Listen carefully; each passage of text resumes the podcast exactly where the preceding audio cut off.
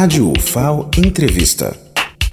Olá, ouvintes da Rádio UFAO. A força-tarefa formada por mais de 20 cientistas da UFAO para pesquisar os impactos do derramamento de óleo no litoral alagoano apresentou o documento com as primeiras análises dos dados coletados.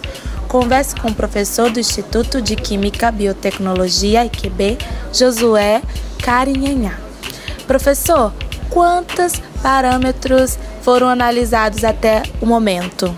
À noite foram analisados uma série de parâmetros de caráter químico, no que diz respeito à concentração de, contaminantes inorgânicos, metais e ametais, biológicos, em relação à quantidade de óleos e graxas nessa água e do perfil de composição orgânica do petróleo e parâmetros biológicos em relação à qualidade da água.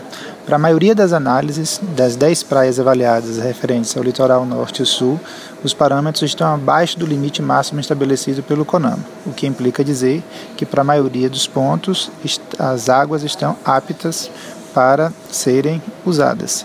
E, eventualmente, os pontos que deram acima, ainda não podemos fazer nenhuma inferência de que trata-se da contaminação direta do petróleo, uma vez que nós não temos um histórico de monitoramento dessas águas em relação ao litoral e à costa de Alagoas.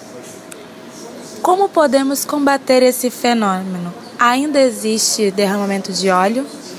Acho que precisa de uma fiscalização mais rígida por parte do governo federal. Até o momento a gente não sabe a origem efetiva desse óleo, isso é um fator preocupante. Agora, o que nos cabe como pesquisador é avaliar o impacto que esse óleo pode causar, principalmente a nossa comunidade. Particularmente aqui em Alagoas a gente tem o caso das marisqueiras, o impacto no turismo. Então a gente tem que se preocupar para garantir que a informação correta chegue à sociedade deixando-a tranquila, evidentemente, e nos casos onde precisar, precisar de uma intervenção, que a gente possa atuar para minimizar possíveis impactos à sociedade e ao meio ambiente. Agradeço aqui pela entrevista, Blenda Machado, para a Rádio FAO.